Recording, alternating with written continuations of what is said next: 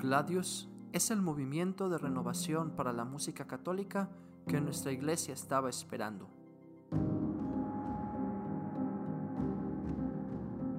Formación litúrgica, musical y espiritual, repertorio, podcast, música sacra y litúrgica, canto gregoriano, órgano y música coral, todo con el espíritu de la tradición y la frescura de los nuevos tiempos.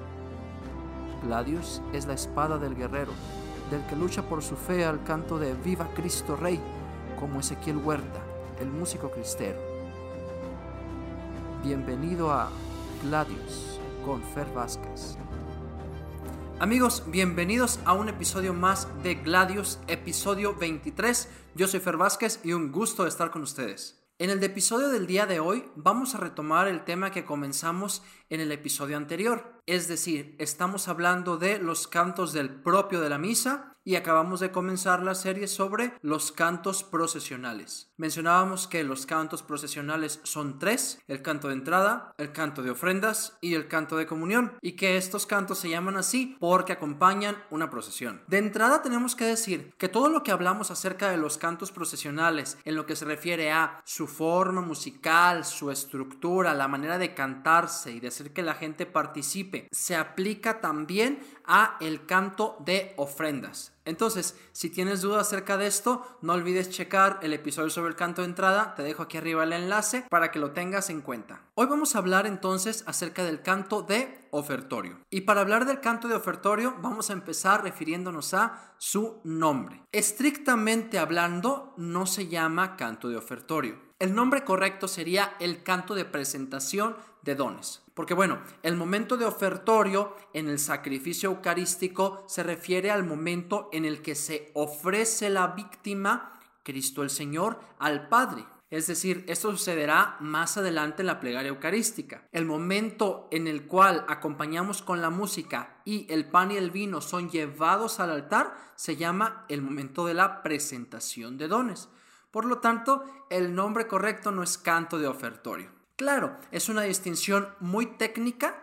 Si lo llamamos canto de ofertorio, en realidad no pasa nada. Hablar del canto de ofertorio o de presentación de dones nos lleva a un nuevo momento musical de la Eucaristía, que es muy distinto al canto de entrada, porque aquí la música que acompaña el rito puede suceder de dos maneras. La primera es con un canto, es decir, el coro, cantor, cantores entonando texto, o también puede ser que el momento sea acompañado por alguna pieza musical. Es decir, estamos en un momento meramente funcional de nuestro ministerio. Nuestro canto está acompañando un rito, nuestra música está acompañando un rito. Por lo tanto, puede ser tanto instrumental como cantada. Hablando de la posibilidad instrumental de acompañar el momento de la presentación de dones, puede haber varias opciones.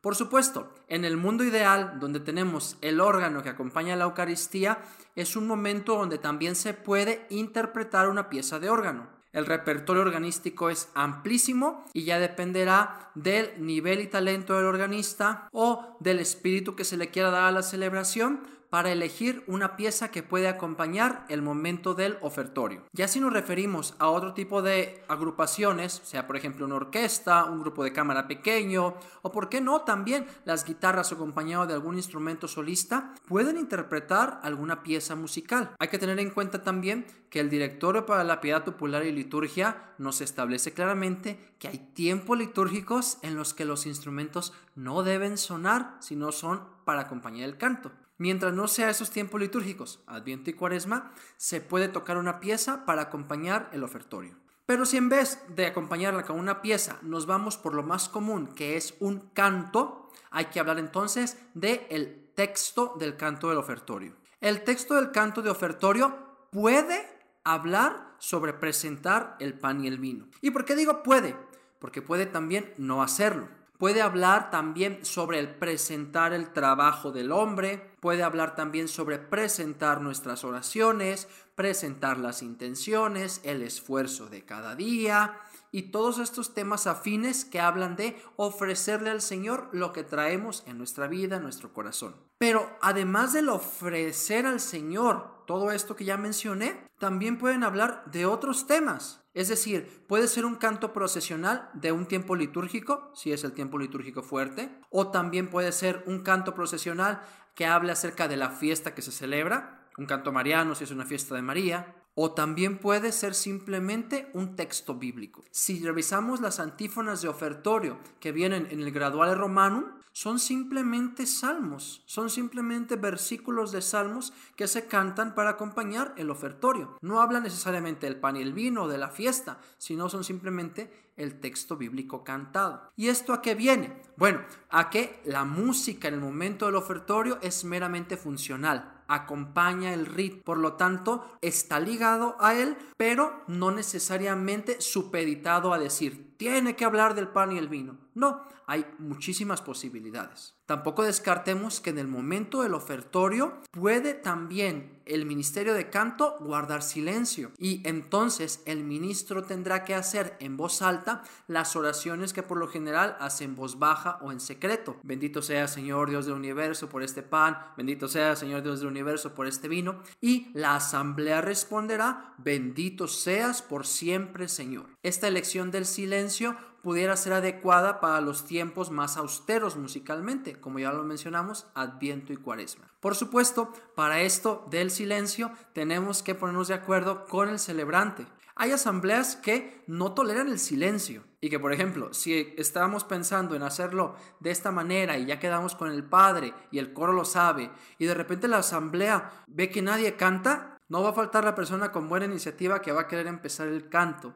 ¿Por qué? Porque no hemos potenciado lo suficiente el silencio en nuestra celebración. Pero tengamos en cuenta que es también una opción. Vamos a ver qué nos dice entonces la instrucción general del misal romano, ya la mencionamos en los cantos del ordinario de la misa, acerca de el canto de ofrendas. El canto de ofrendas lo trata en los números 73 y 74. En el número 73 especifica cómo se hace el rito de presentación de dones, pero más orientado hacia el ministro, la manera en la que se recibe el pan y el vino, en donde es de desear que la asamblea, los fieles, lleven en procesión el pan y el vino al altar. En ocasiones no sucede así, sobre todo en las misas feriales, sino que son simplemente llevados por el acólito de la credencia hacia el sacerdote. Si no es así, de todos modos puede suceder un canto de ofrendas que acompañe el momento. En el número 74, la instrucción nos dice, acompaña a esta procesión en la que se llevan los dones el canto de ofertorio. Nótese que la instrucción dice canto de ofertorio, por lo cual no repugna llamarlo así. Que se prolonga por lo menos hasta cuando los dones hayan sido depositados sobre el altar. Es decir, se refiere a que la duración debe de ser semejante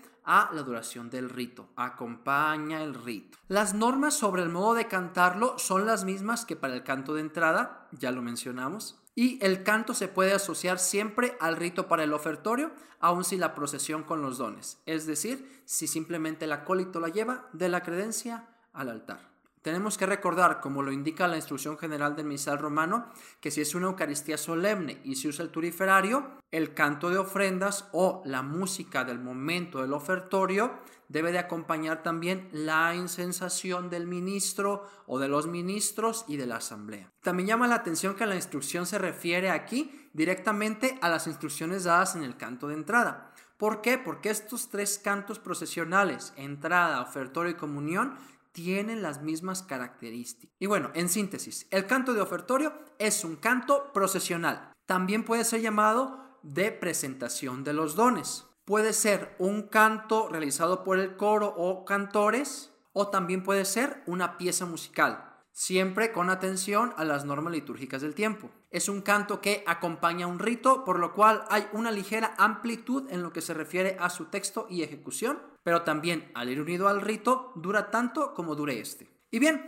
pueden parecer sencillas las indicaciones para el canto de ofrendas, pero sin duda nos pueden iluminar para mejorar nuestro ministerio. Este es el segundo episodio de nuestra serie sobre el propio de la misa. No olvides checar los anteriores y espera para la siguiente semana el tercer canto procesional que será el canto de comunión. Te dejo en la descripción los enlaces a todas nuestras redes sociales donde estamos subiendo continuamente contenido que te va a ayudar para cantar de una mejor manera en misa. Recuerda que estamos en Facebook, Instagram y TikTok y que nuestros canales principales del podcast son Spotify, Apple Podcast y por supuesto YouTube. Por el día de hoy es todo. Espero que te sea muy útil esta información y nos vemos el próximo episodio.